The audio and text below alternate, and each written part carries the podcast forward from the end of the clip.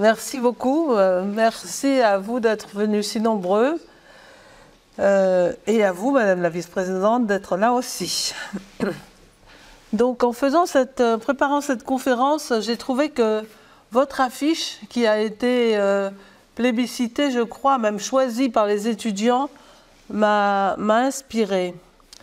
Parce que, comme j'ai écrit un livre sur le retour vers l'obscurantisme, il est important de savoir d'où vient la lumière. Et donc, euh, j'ai joué un peu avec cette affiche. Alors, je me suis dit, quand on est arrivé à peu près il y a 20 ans, un peu plus de 20 ans, on a commencé à voir la science qui était répartie sur, euh, euh, sur, les réseaux et, Wikipédia est sorti. On s'est dit, mais c'est une chance, ça va être un nouveau siècle des Lumières qui nous arrive. Et, donc, on était relativement content de voir ça.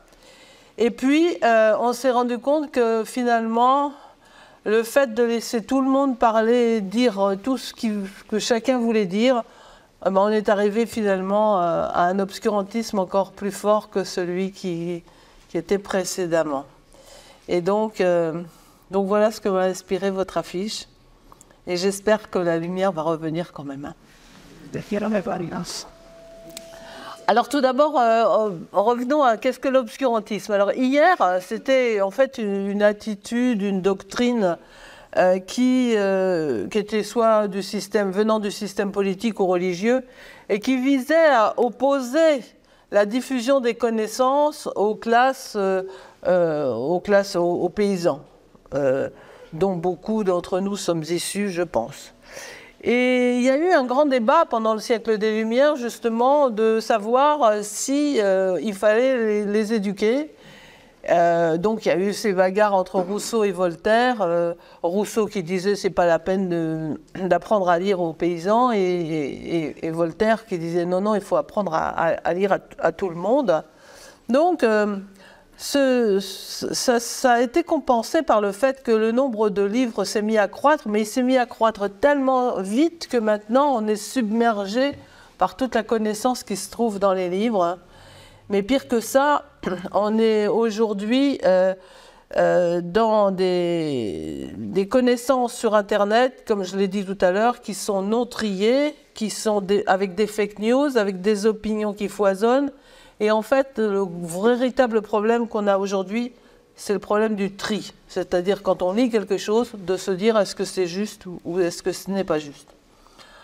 Alors être scientifique aujourd'hui, c'est, difficile. C'est plus difficile qu'hier. Et ça me fait penser à un tableau de, de Magritte, euh, qui est Golconde, qui est une, une ville en Inde. Enfin, si vous voulez voir chercher, c'est assez intéressant, mais je ne suis pas là pour faire de l'art.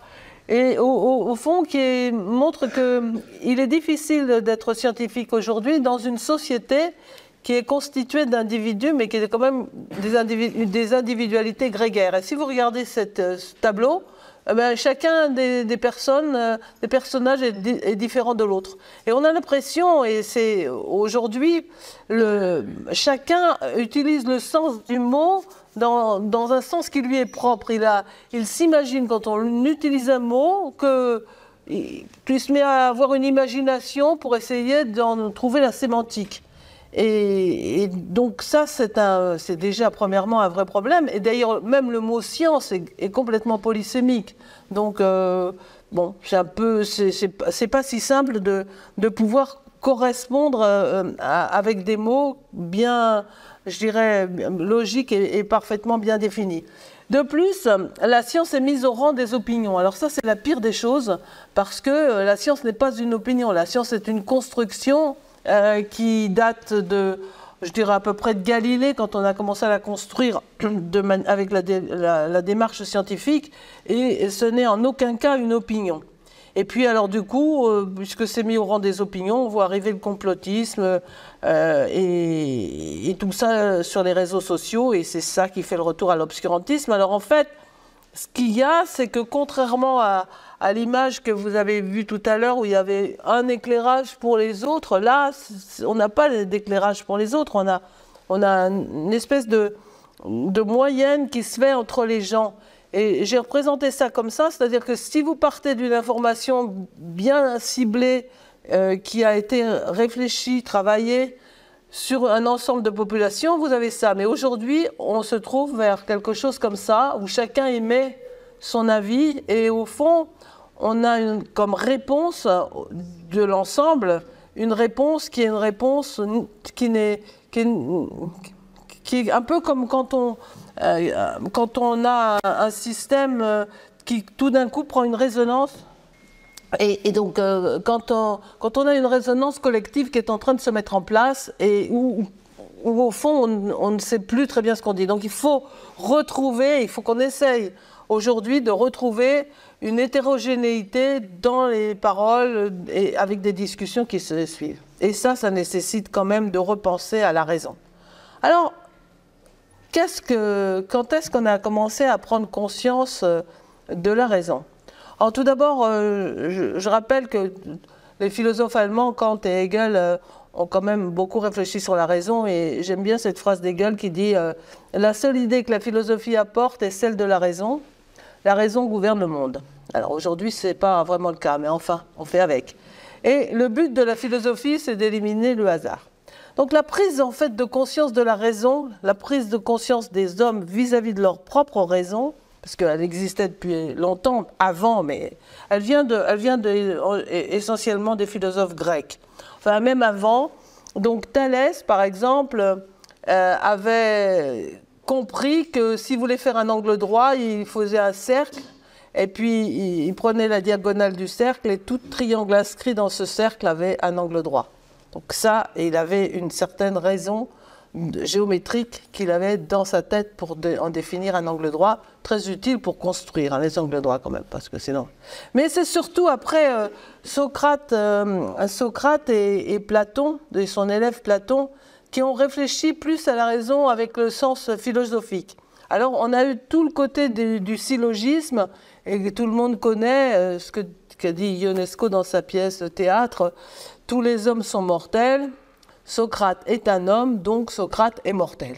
Alors ça, on est d'accord, Socrate appartient à la catégorie des hommes, les hommes sont mortels, donc Socrate est mortel.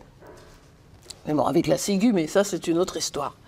Et voilà que dans la pièce de Ionesco, qui veut critiquer un peu la raison, il va chercher le sophisme qui est un des dangers de la raison. Et on va voir aujourd'hui que ça, prend une ampleur gigantesque. Alors c'est tous les chats sont mortels, Socrate est mortel, donc Socrate est un chat. Alors ça, c'est pas possible, mais le donc qui est là est très dangereux.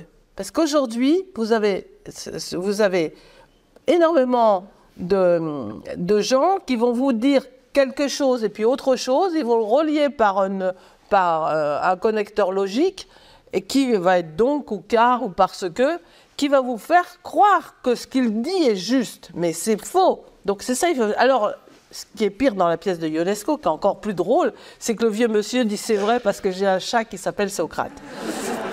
donc, donc euh, voilà comment on arrive avec la raison et ça c'est le connecteur logique, voilà comment on arrive avec la raison, avec une raison, je dirais, truquée, mm, comment on arrive à, faire accepter des choses qui sont complètement fausses.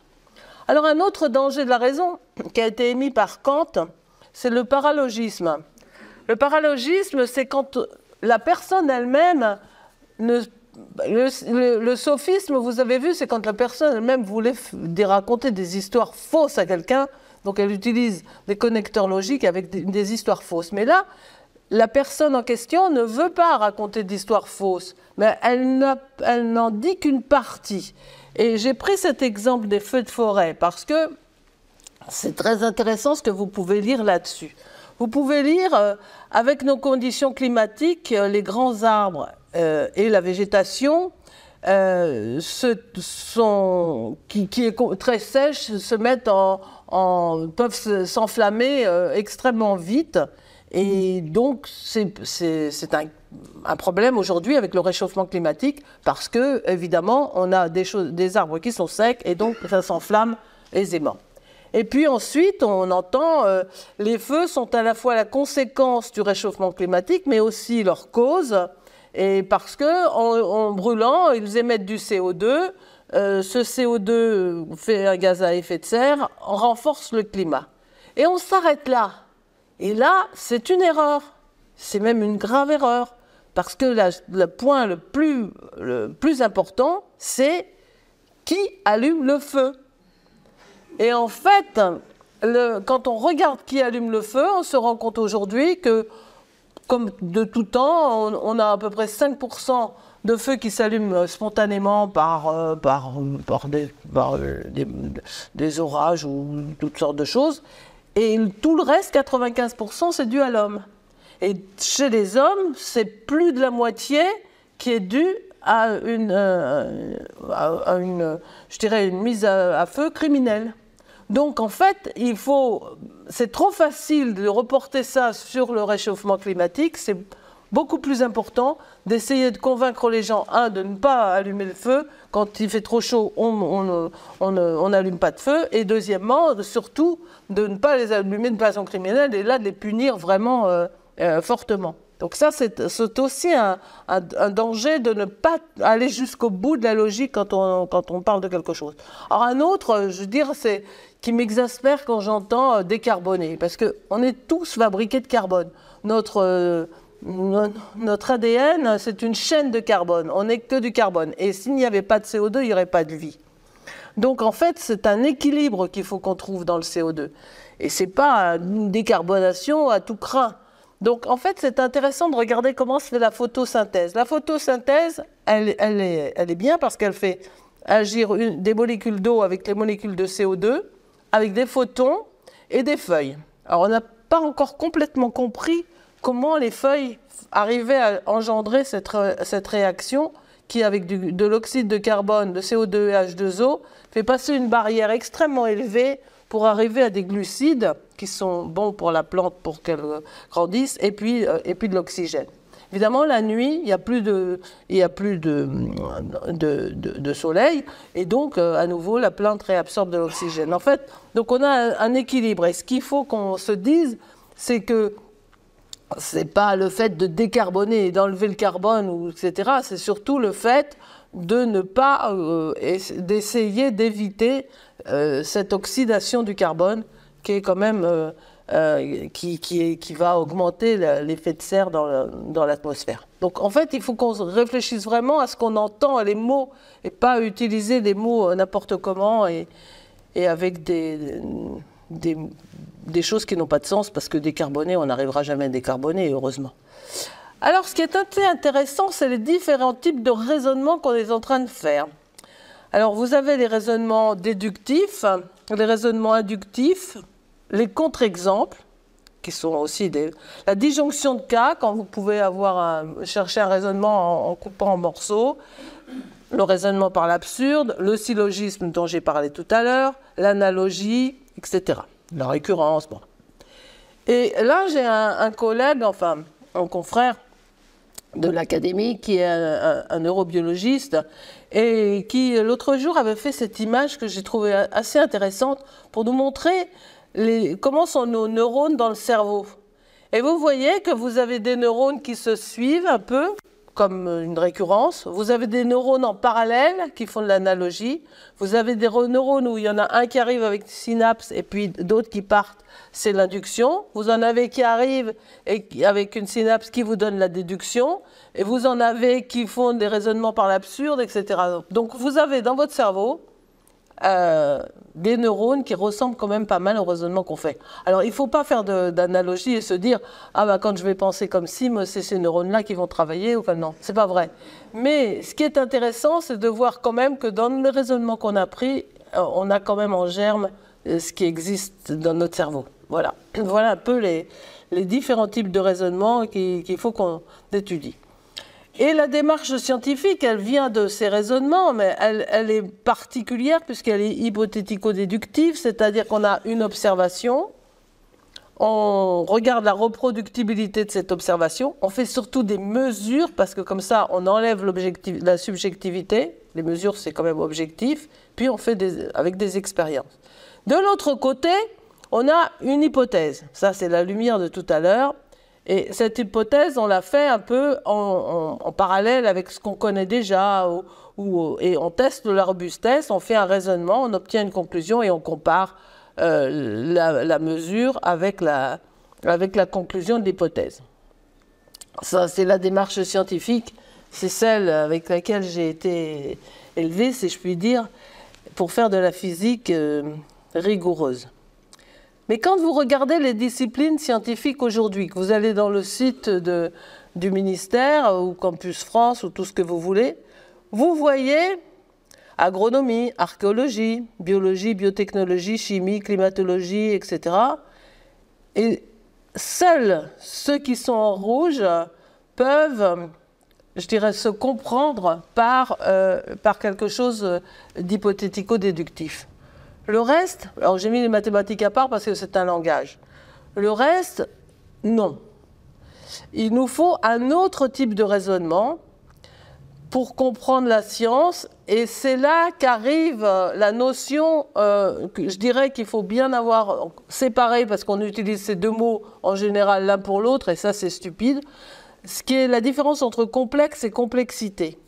Je dirais que complexe et compliqué. Je dirais que quelque chose est compliqué euh, quand euh, il n'est pas facile à comprendre, euh, mais la réponse est calculable avec des, théories suffisamment élaborées.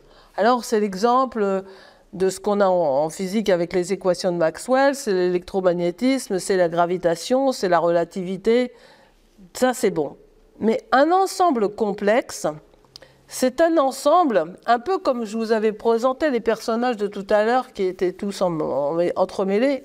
C'est un, ensemble qui est composé d'éléments qui sont en interférence les enfin qui interfèrent les uns avec les autres et dont la réponse, on ne peut le faire que de manière statistique parce qu'elle elle, a trop de paramètres. Et par exemple, c'est le climat. Euh, euh, les allergies, euh, les maladies auto-immunes, par exemple, la sociologie, etc. Ça, c'est des.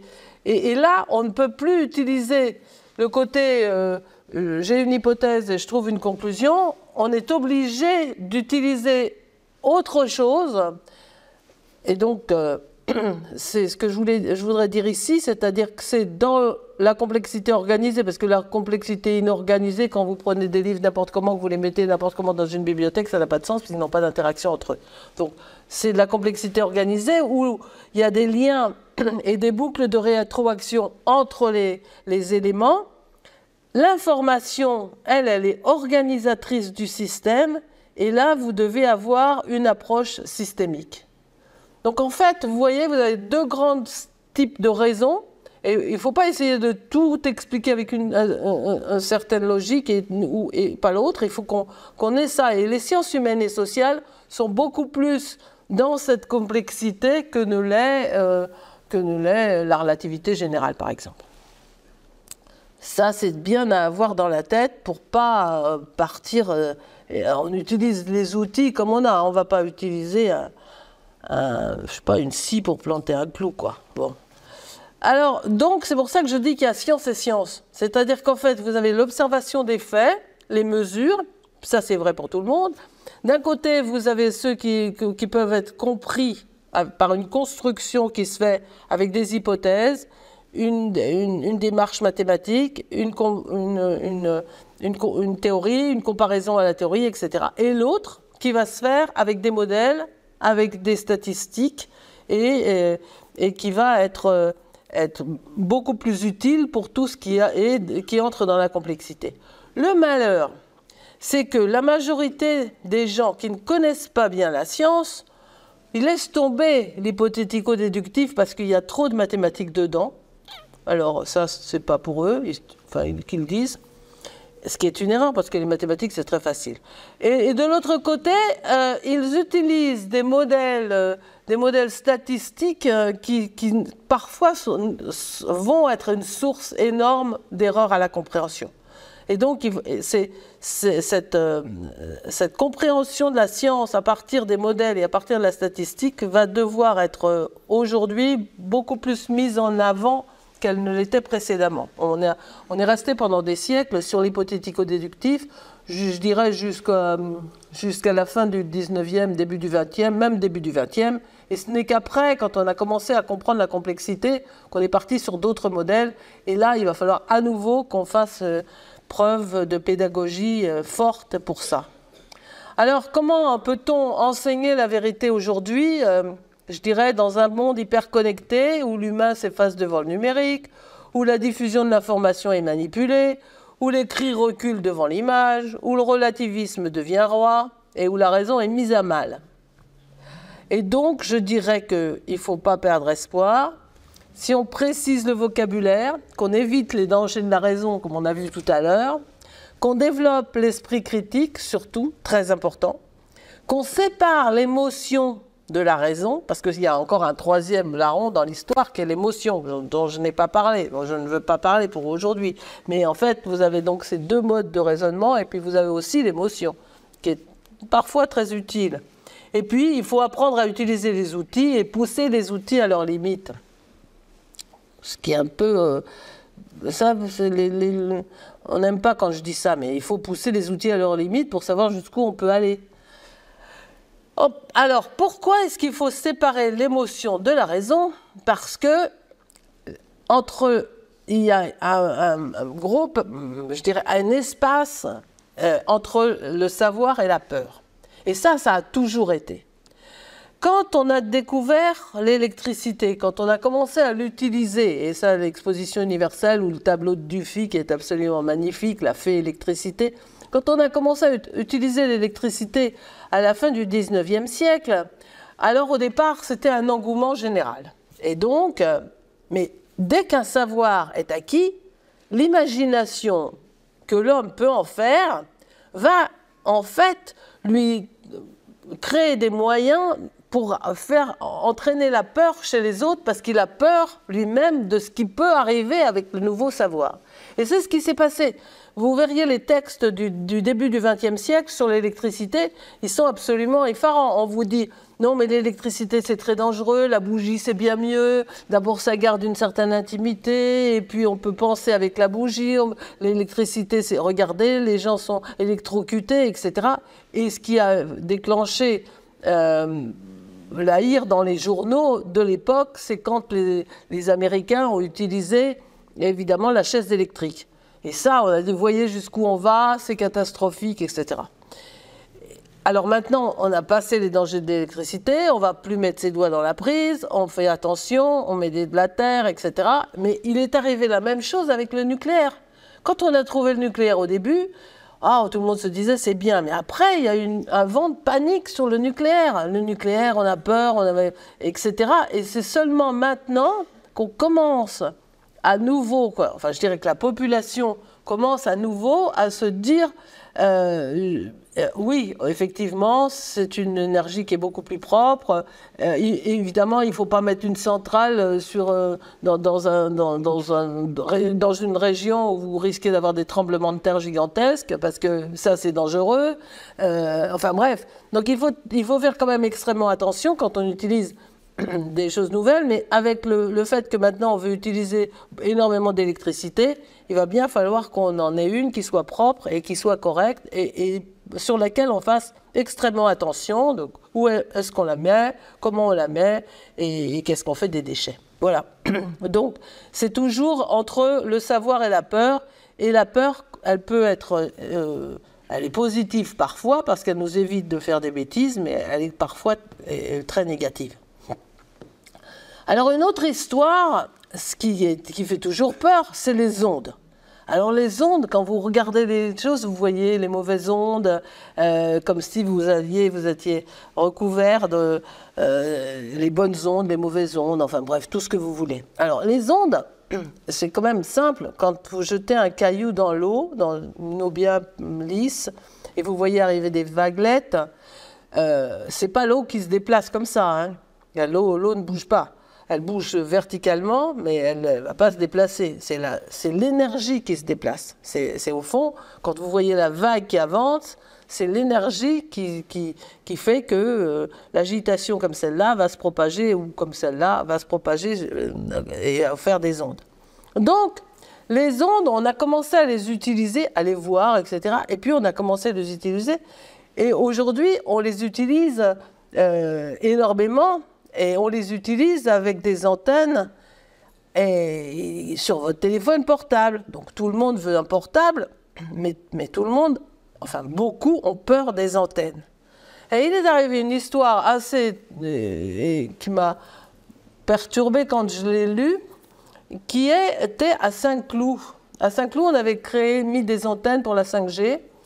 Et et des gens se sont plaints en disant non, non, c'est dangereux. D'ailleurs, euh, j'ai mal à la tête, euh, je, j'ai des saignements de nez, je ne vais pas bien, etc. Alors évidemment, vous avez tous les, tous ceux qui veulent jouer avec cette peur euh, et, qui ont des, des, idées de mercantilisme et qui disent bon, bah, je vais vous, on va vous donner des couvertures qui vous, vont vous protéger des mauvaises ondes, on va vous donner ceci pour vous protéger des mauvaises ondes, etc. Enfin, des trucs complètement faux jusqu'au jour où on s'est rendu compte que les antennes n'étaient pas branchées.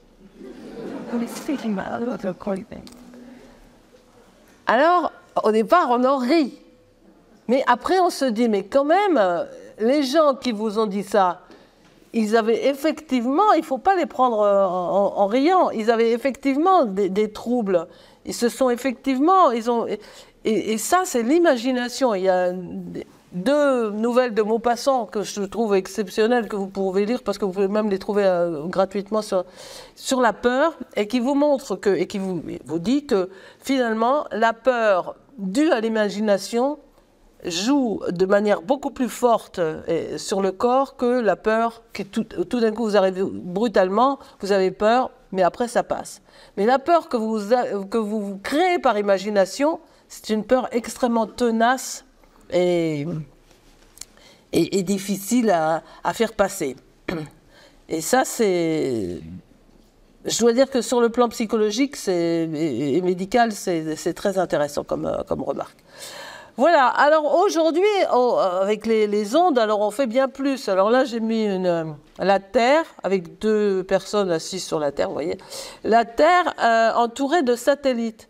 Parce que qu'est-ce qu'on a fait aujourd'hui? On est en train de se construire une, euh, je dirais un, réseau de méga constellations en basse altitude, donc qui vont très vite parce qu'avant, quand on, se mettait relativement loin de la Terre, les, les géostationnaires sont à 36 000 km pour qu'ils tournent en même temps que la rotation de la Terre. Et, ceux qui sont, plus vous allez arriver en basse altitude, plus la force de gravitation va être forte et plus vous allez devoir tourner vite pour rester, en, pour, pour, rester euh, autour de la Terre. C'est Newton qui a trouvé ça, parce que le coup de la pomme de Newton, c'est encore une bêtise. Hein. Il n'y a pas une pomme qui va tomber sur la tête, c'est dit, tiens, la gravité. Non, non, il s'est posé la question, pourquoi la pomme tombe et la Lune ne tombe pas? Et eh, ça, c'est beaucoup plus intelligent comme histoire. Et donc là, on a mis, euh, on a mis des, satellites de basse altitude autour de la Terre pour faire un réseau de satellites de basse altitude, mais qui, tournent extrêmement vite. Donc ça demande une technologie très importante parce que vous, quand vous allez vouloir utiliser les, les satellites de basse altitude, il va falloir que vous ayez un système d'adaptation qui va vous permettre de suivre, de passer d'un satellite à l'autre parce qu'ils vont passer extrêmement vite euh, autour de la Terre. Alors, ça, ça veut dire qu'on va avoir des constellations de satellites et les deux personnes qui sont là, ils regardent le ciel étoilé et qu'est-ce qu'ils voient? Des trains de satellites qui passent. Et donc, on va en voir de plus en plus. Et ça, ça va nous poser des problèmes. Le deuxième problème, c'est les détritus qui vont nous tomber dessus. Alors, euh, tant que c'est pas trop grand par rapport aux météorites. On peut dire, bon, passons. Et quand ça commence à devenir important, ça, c'est déjà plus embêtant. Bon, voilà pour les ondes. Alors, qu'est-ce qui rend la science vulnérable aujourd'hui? Alors, ce qui rend la science vulnérable, et il va falloir lutter contre ça, c'est premièrement ce qui est invisible. Ce qui est invisible, ça rend la science vulnérable, parce que les gens en ont peur. Et là, on a tous vécu cette histoire de, de, Covid-19. Euh, quand on a vu arriver euh, ce, virus qu'on ne connaissait pas, euh, on a cherché à s'en protéger, s'en protéger avec des vaccins. Et donc on a commencé à trouver les vaccins ARN, etc. Et puis tout d'un coup, on s'est rendu compte qu'on pouvait attraper la maladie plusieurs fois. Alors ça veut dire que les vaccins préventifs qui sont ceux qui, ne qui permettent de vous, de vous immuniser contre la maladie pour, définitivement, ne pourront pas marcher. C'est-à-dire que les vaccins préventifs, tels que ceux qu'on a trouvés contre la variole, la polio, la fièvre jaune, la coqueluche, la rougeole, etc., ne marcheront pas, ne peuvent pas marcher pour une maladie que vous pouvez attraper plusieurs fois. Parce que si vous pouvez l'attraper plusieurs fois, il faut, faut vous vacciner 36 fois. Et donc, il fallait trouver des vaccins thérapeutiques. Et c'est ça qu'on aurait dû expliquer aux gens plutôt que de leur raconter toutes les bêtises qu'on a racontées sur l'immunité collective, etc. Quand vous pouvez attraper une maladie plusieurs fois, vous ne pouvez pas avoir d'immunité collective. Donc, vous êtes obligé de, de, stimuler votre système immunitaire par d'autres moyens qui sont des vaccins thérapeutiques. Et là encore, vous voyez, le mot a de l'importance. Parce que quand vous dites vaccin, bah, chacun pense vaccin à sa manière. Mais si vous dites vaccin préventif ou vaccin thérapeutique, déjà, vous commencez à comprendre un peu mieux ce que ça veut dire. Alors un autre truc, c'est quand l'idéologie s'infiltre dans la science. Alors ça, aujourd'hui, le diesel, c'est très mauvais. Et on raconte que le diesel est très mauvais, à cause des nanoparticules qui sortent de son pot d'échappement. Alors moi qui suis quand même spécialiste des nanos, je sais un tout petit peu qu'est-ce que ça veut dire. On avait fait au CNRS un document sur justement le, diesel et la santé, et, qui avait poussé euh, les constructeurs à faire des pots catalytiques, et pas des pots catalytiques à, je dirais, à haute température, mais à basse température, pour que justement on n'ait pas ces, ces nanoparticules qui sortent des pots catalytiques. Donc, on avait réduit considérablement ça. Et aujourd'hui, d'où viennent les nanoparticules de, carbone que vous avez dans l'atmosphère? Eh ben, Elles viennent essentiellement des pneus et des freins.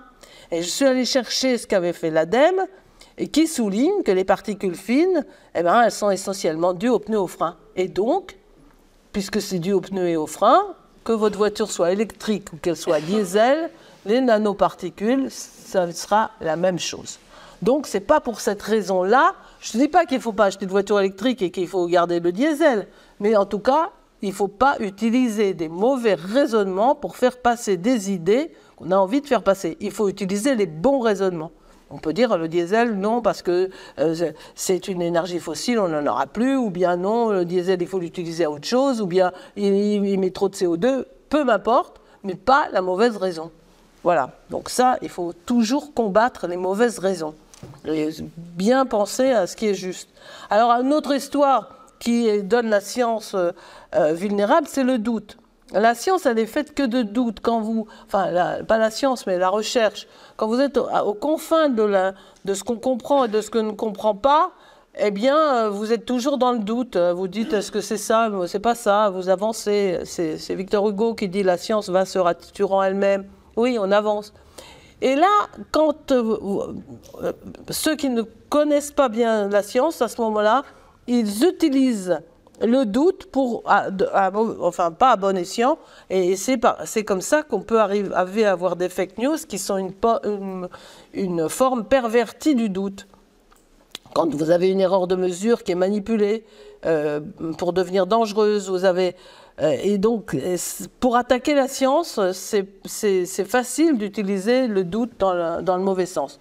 Puis un dernier point sur la vulnérabilité de la science, mais j'en ai déjà parlé tout à l'heure, c'est euh, la, science qui ne fait que croître. On en parlait tout à l'heure avec votre vice-présidente. Quand la science ne fait que croître, on a, une connaissance qui croît et puis on a quand même le, reste qui, malheureusement, on a quand même encore un milliard d'analphabètes sur Terre. Donc, l'écart entre ce qu'on sait et ce qu'on ne sait pas ne fait que croître avec le temps et un écart qui devient trop grand, on sait bien un ressort qui est trop grand, il pète. Voilà, donc il faudra faire attention à ça. Alors pour, pour, pour euh, la dernière partie de mon exposé, ça va être, euh, ça va être sur, le, sur, sur les nouveautés qui nous arrivent aujourd'hui et en particulier l'intelligence artificielle. Alors j'ai euh, j'ai raconté ça comme une histoire Euclide et le transistor. Parce que Euclide, euh, l'algorithme d'Euclide, Euclide, tout le monde, enfin beaucoup connaissent l'algorithme d'Euclide. Quand on va à l'école, on apprend, à, on a des, des, chiffres, des nombres, et puis on cherche le plus grand diviseur commun à un ensemble de nombres. PGCD. Euclide avait trouvé un algorithme, qu'on nous apprend toujours d'ailleurs, donc que 90% oublient, mais enfin, c'est pas grave. Mais il existe et qui, pour montrer comment on pouvait trouver ça. Donc, et cet algorithme, tous les algorithmes sont faits sur trois mots si, oui et non. Si c'est comme si, oui ça peut être ça, si c'est pas comme si, c'est non. Si, oui et non. Alors, ça, ça a duré des siècles, des millénaires. Et enfin, deux millénaires et demi.